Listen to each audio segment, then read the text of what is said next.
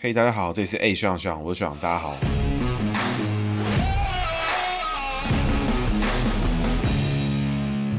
好，大家好，这是 A 学长学长，我是学长，大家好，学长又回来了。本期节目呢，一样照惯例由我自己个人赞助播出哈，个人咨询已经线上推出，欢迎私讯我的 IG FB 立刻预约哈。从工作、人际、感情，包含到你的合作伙伴，都可以问，都可以了解，都可以知道。那有兴趣的呢，立刻私讯我的 IG FB，随时欢迎你来私讯询问。那这一集呢，我们要来讲的是吴敦义哈。吴敦义呢，基本上在现在的政坛里面，吴敦义已经是一个堪称是那种。搞笑咖的这种角色啊，因为大家讲到吴敦义，就是有一个方式，网络上谣传啦，就是说如何辨别吴敦义在说谎呢？那其实就只有几个方式，就是首先只要吴敦义张开嘴巴，哎，代表他可能就在说谎；就吴敦义表达意见，可能代表他在说谎。那然后这种有的没有的乱七八糟谣传了。那我们今天呢，就来解读一下吴敦义的姓名跟他背后的政治故事。那我个人呢，其实对我们吴敦义白父哦，是一个深深的一个敬仰啊、仰慕啦，因为吴敦义白富一直是我个人私人的政治上面的偶像。那为什么呢？我们从他的姓名来看。吴敦义一九四八年一月三十号出生哦，那一月三十号在年初照惯例都要检查一下，他是农历是属猪的部分，他是前一年，所以他其实应该算是是民国三十六年出生。以农历来看的话，民国三十六年丁亥年，他是属猪。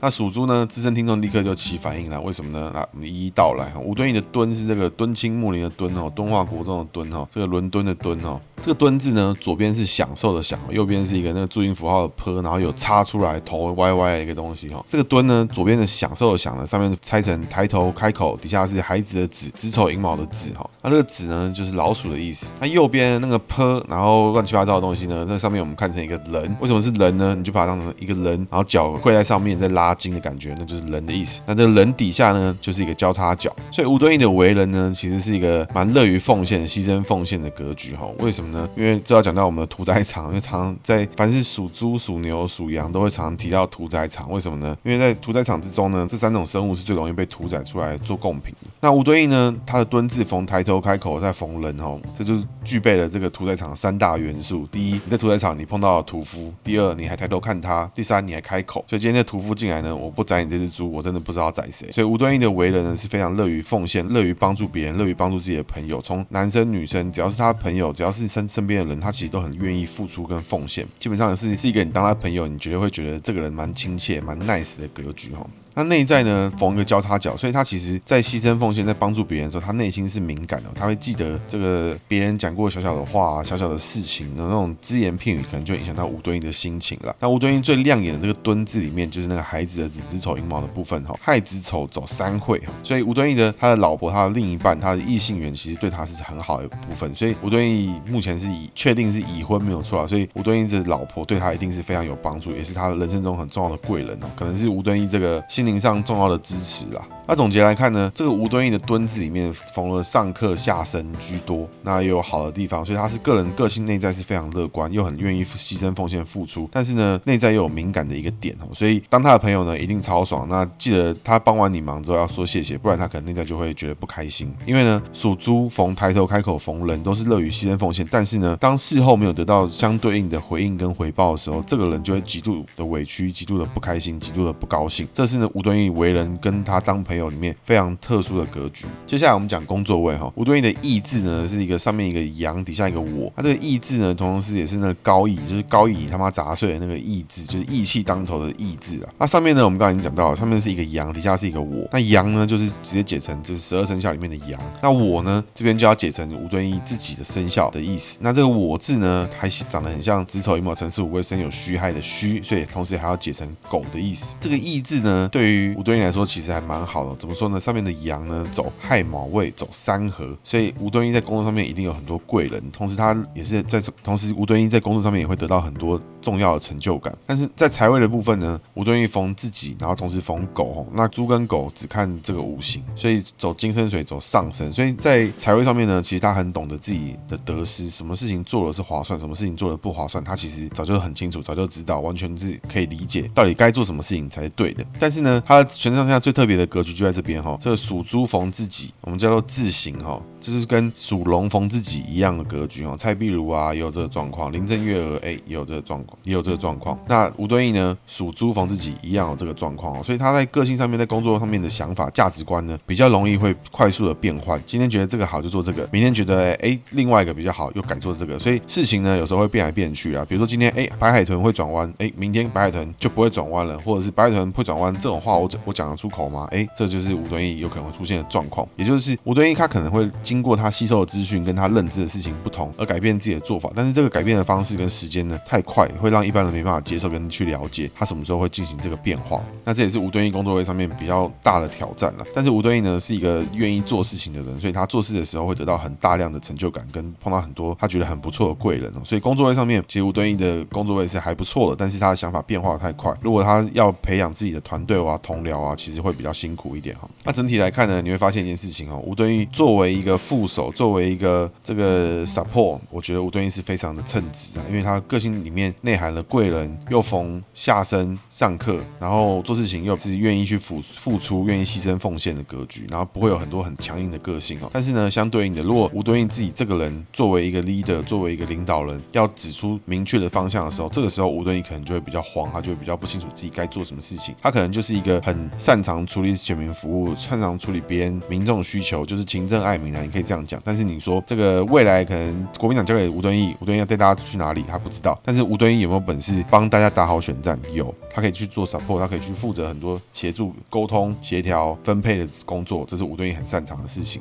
那以上呢是吴敦义的姓名分析哦，基本上是一个我觉得还蛮可爱的人，啊因为他的想法变得快，有很多自己的想法，做事情又会逢贵人，然后老婆对他又很不错，然后对于朋友又牺牲奉献，这种人当他朋友绝对是舒舒服服啦。那接下来呢，我们来讲他的政治故事哈啊，吴敦义政治故事就是呢想到就会想笑啊，因为大家都喜欢叫他白富哦，其实好像只有我喜欢叫他白富。那白富一直是我个人这个政治生涯之中我非常欣赏的一个政治人物啦。那我们就一一来讲。基本上白富是一个这个文青出身啦，他毕业从台湾大学的历史学系啊，然后当过这个记者啊、报社主笔什么的，他有很多经典的故事。呃，包含他可能过去啊，就曾经写文章喷台大校长啊，干嘛？所以其实白富呢，他的这个文笔是相当好，而且相当相当敢言哦，你会觉得他很不错。那吴敦义呢，一九七三年就获得国民党推荐参选台北市议员当选。一九七三年，各位我根本就还没出生，大部分人都还没出生，他就已经在当台北市议员，而且还当选了。一九八一年呢，受征召返乡选南投县的县长，然后就当选了。所以一九八一年的时候，他是大概三十岁上下，吴敦义就已经当了南投县的县长。那在一九九零年的时候呢，担任官派的高雄市市长。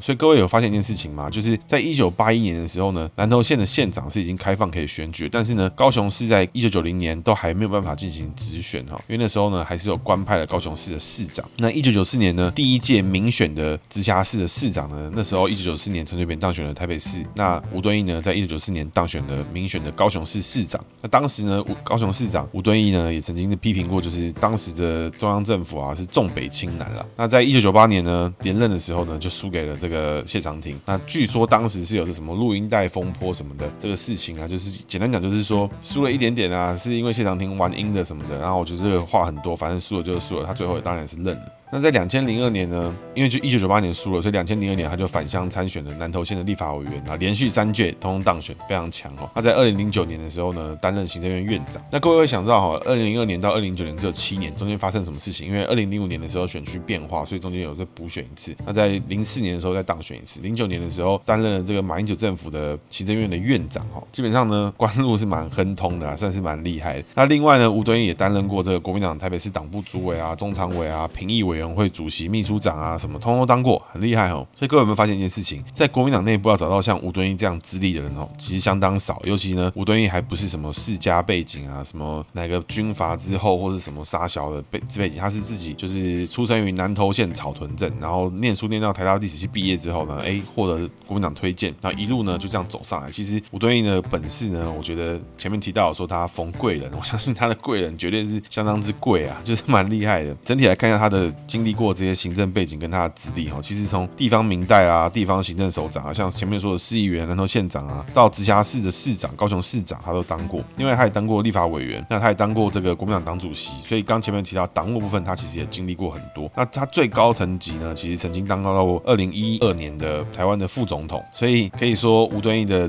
资历呢、历练呢，基本上横跨了府院党，然后地方，所以其实非常的强。从地方、中央、府院党，这个总统府啦、行政院啦、立法院啦、国民党啊。吴敦义好，通通玩过，通通都做得很不错哦。那所谓做得很不错呢，并不是指他的施政内容，因为这部分其实做得好不好，我的年纪呢，我可能没有感受到他做过什么事情了。但是就他经历跟他走一路走来呢，能够一路向上，我觉得他肯定做得还不差啦。所以呢，大家可以看到，就是逢贵人的格局，你就知道每个人在看吴敦义的时候，大家都觉得吴敦义好像在搞笑。吴敦义就是讲什么无薪假可以拿诺贝尔奖啦，无薪假可以干嘛啦什么，或者他一天到晚在讲一些很白痴的话。为什么吴敦义可以一路这样向上？其实这是你值得深思的地方。为什么？你觉得一个像搞笑咖的人，他可以一路大顺畅？但是呢，你觉得很不错的，或是你觉得你自己很好，但是呢，你的官位就是没有他那么顺利。那请问是你的问题还是他的问题？有时候呢，思考角度要稍微来换一下。那吴敦义的这个政绩呢有很多啊，我们就挑一些比较搞笑的出来讲。那大家如果有印象，对于吴敦义做过很好的政绩呢，也欢迎留言在我的节目底下告诉我说，到底吴敦义做过什么很好的政绩让你印象深刻？然后对吴敦义这个人从此爱上了，来欢迎告诉我。然从二零一三年的时候呢，吴敦义的女儿就是曾经因为带小孩出国的时候就紧急。申办护照，因为他的护照已经过期了，但没有发现，就紧急申办呢，就花只花一小时呢，就让吴敦义的女儿快速的拿到了证件，而且是在机场，不是在外交部哦。那那个时候呢，大家就是一片哗然，想说哇，特权啦，什么什么的，对不对？然后但是呢，外交部就说这是正常程序，所有人呢，全台湾的人呢，都可以这样子办理哈，并没有因为是吴敦义的亲属，所以特别处理。那从此呢，领务局就紧急调整规定，就是是开放了这个业务，就是在十二小时之内出国呢，而且已经开好机票、有定位记录的。人呢，你可以从桃园机场的领务局办事处直接补办护照了。那基本上呢，就是一个便民的服务，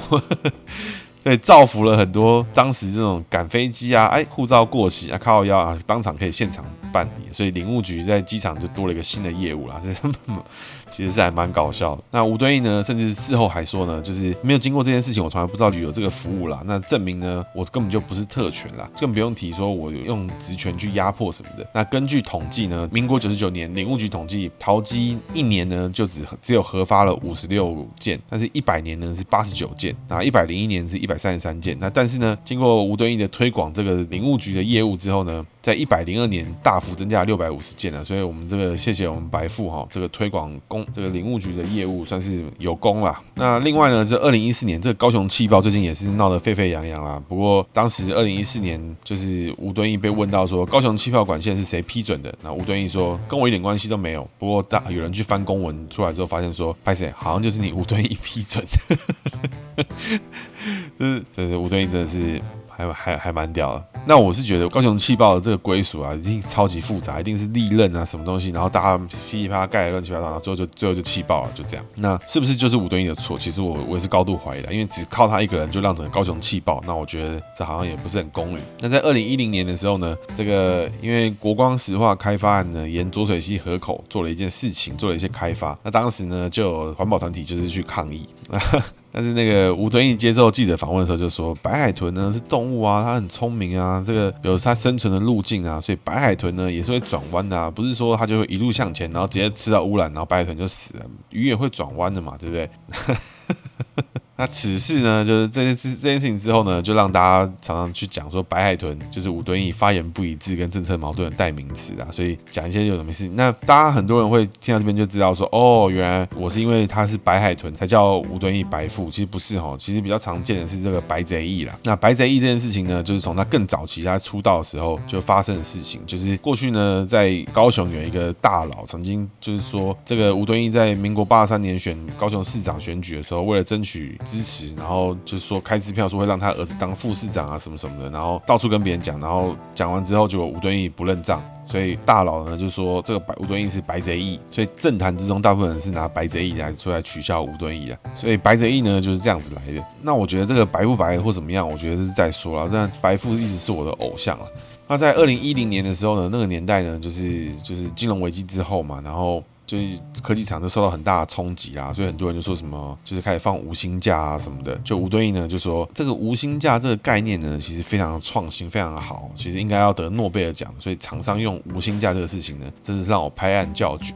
基本上大部分人听到这番发言，也是对吴敦义。拍案叫绝。那在二零一八年的时候选举呢，吴敦义还不小心失言，就是讲说人家像个大母猪啊，然后暗示呢就有点像是在说陈菊啊。那我觉得这就是目前他发言里面最最 NG 的就是这个啦。前面的我觉得都是勉强要掰还掰得通，但这个我觉得就是比较比较低级，比较没品一点啦。那过去呢，曾经吴敦义也曾经承诺，就是在二零一零年的时候，苗栗的张药房呢要保留啊，什么东西的维持建筑物原地啊。结果刘政鸿天赐良机，我去偷拆，然后全部拆掉了。那鼻涕大师，真正的国民党鼻涕大师就在这边，他把大埔拆掉了。那吴敦义就说：“哎，这个这个是有依据的啦。那我讲的话是正确的，什么的。那 基本上呢，又是一个白富的一个标准行径。讲到这边呢，大家可能都觉得说啊，学长是不是这一集？节目就是来酸我们白富的，其实没有哦。跟各位报告哈，学弟其实一直都觉得白富是我的偶像。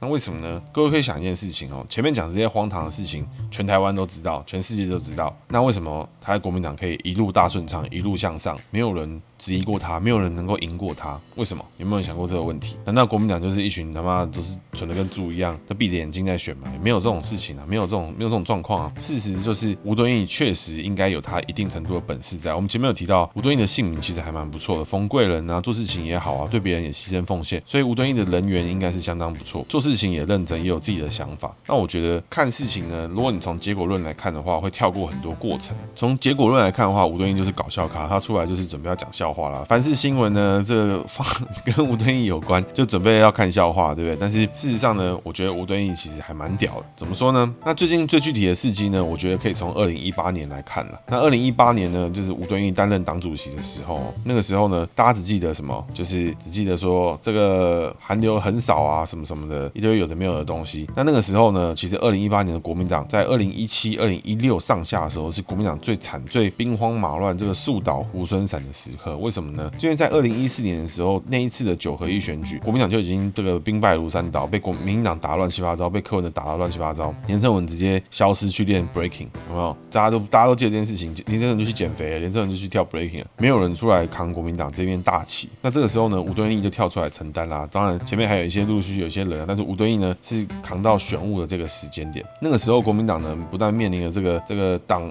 党产会啦，这个党的事情啊，从二零一四年输到爆，二零一六年输到爆，连续两次被虐杀哈。那国民党依旧呢，在二零一八年逆转一波，靠着韩流打回来。那讲到这边呢，大家都以为说，哦，韩国瑜真的很强，真的很厉害，真的很会什么的。但是呢，事实就是吴敦义其实很认真去找了很多钱，很认真找了很多人帮忙，并不是只有投注韩国瑜这件事情啊。从结果论来看，当然大家会只记得韩国瑜做了什么事情，但是呢，吴敦义居中呢，其实他也做了很大的努力啊。包括找钱这件事情，我想业界可能大家都有听说，就是吴敦义其实很积极的去找钱。从数据来看的话，可以知道就是说，在二零一八年的时候呢，其实台湾二十二县市里面，国民党赢了十五个。县市，那更厉害的是什么呢？是二十二个县市市议会里面呢，国民党拿到十九个议长。各位要知道一件事情，这是有多夸张的事情哈。也就是说，就算民进党拿到了县市首长行政的能力，但是呢，市议会、县市议会的议长大部分。可能有八成以上吧，都还是掌握在国民党手中。所以其实就基层呢，国民党相当的强哦。而且国民党在吴敦义的操盘之下，二零一八年不只是赢了面子哦，连里子也都赢了。不是说你拿了很多席，但是你其实没有拿到很多基层的票，不是哦。其实国民党呢打得很全面，在二零一八年的时候，真的是一个漂亮的一个回马枪啊，打到大家真的是腿都软。但是呢，吴敦义最近就开始明显的发挥这个 我们前面姓名学解到这个抬头开口逢人啊，怎么说呢？因为吴敦义呢在最近的一个回忆录里面就。讲到说这个韩国瑜说什么国民党中央连一个一碗卤肉饭都不给，一碗什么东西都不给，然后我们靠着自己，靠着一碗卤肉饭，靠着一一杯一一瓶矿泉水，我们一样可以赢，我们一样可以干嘛什么的。那吴敦义就觉得很委屈啊，然后我我明明也给你资源，我明明也给你钱，我明明也给你人，什么都给你，甚至这个让韩国瑜跳过很多程序，能够有机会代表高雄，都是吴敦义去去帮他开的后门。但是呢，现在讲的好像全部都是靠韩国瑜自己。吴敦义没有什么贡献一样。那我觉得，就吴敦义的个性来讲，他一定是极度的不开心啦。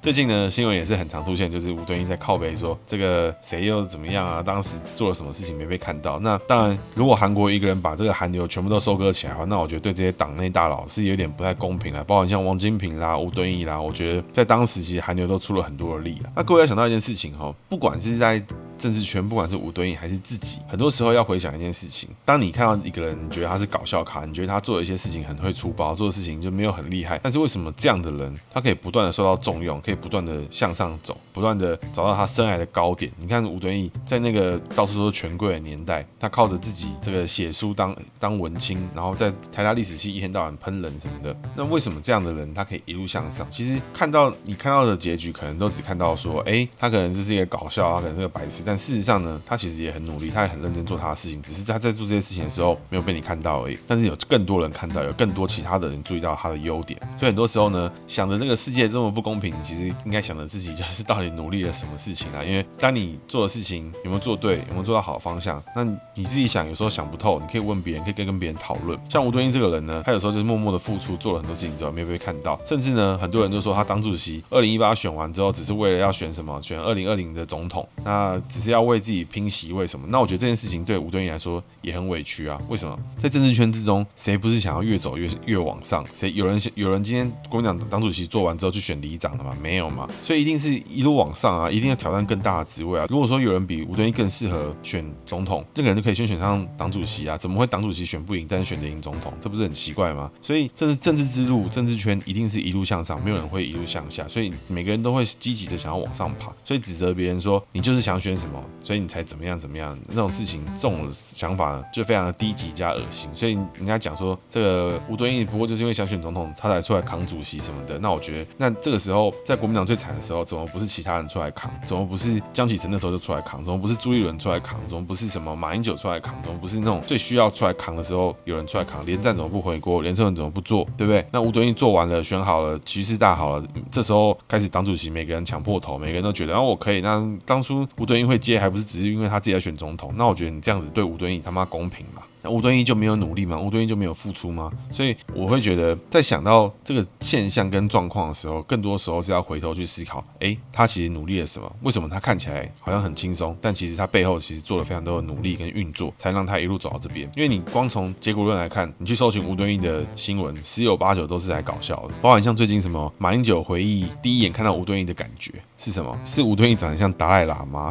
看这是什么？这是什么垃圾新闻？对，那所以。我觉得就是跟听众分享啊，就是姓名学上看也是，你姓名学上看来看，你一定觉得吴敦义可能是上课啦，可能是什么乱七八糟的东西。但是事实上，吴敦义缝了很多贵人，那他的个性其实也对别人很牺牲奉献。所以，怎么样去呈现自己的姓名格局，怎么样去做出自己想做到的事情，其实更多时候是取决于自己的意志，而不是说就是怎么样了，就一定命就是怎么样了，或者是就是别人就是只会开外挂，别人就只会作弊什么的。那吴敦义去当到高雄市长的时候，有任何一个权贵子弟，比他更 qualified 嘛，一定有很多啊。那为什么是吴敦义？那为什么是吴敦义可以选上南投县长，选上选上立法委员还连任，选上党主席，最后还可以当到副总统？为什么是他？各位有没有想过这个问题？那、讲到这边呢，就是还是要来回应一下最近国民党常常在讲的事情哦。那国民党选总统啦，什么打疫苗啦，就是打疫苗的议题啦，什么的，我通通都没有意见。那我对国民党最大的一个意见呢，就是为什么国民党的口号是重返执政，什么蓝天在线什么之类，我就觉得，看这是什么？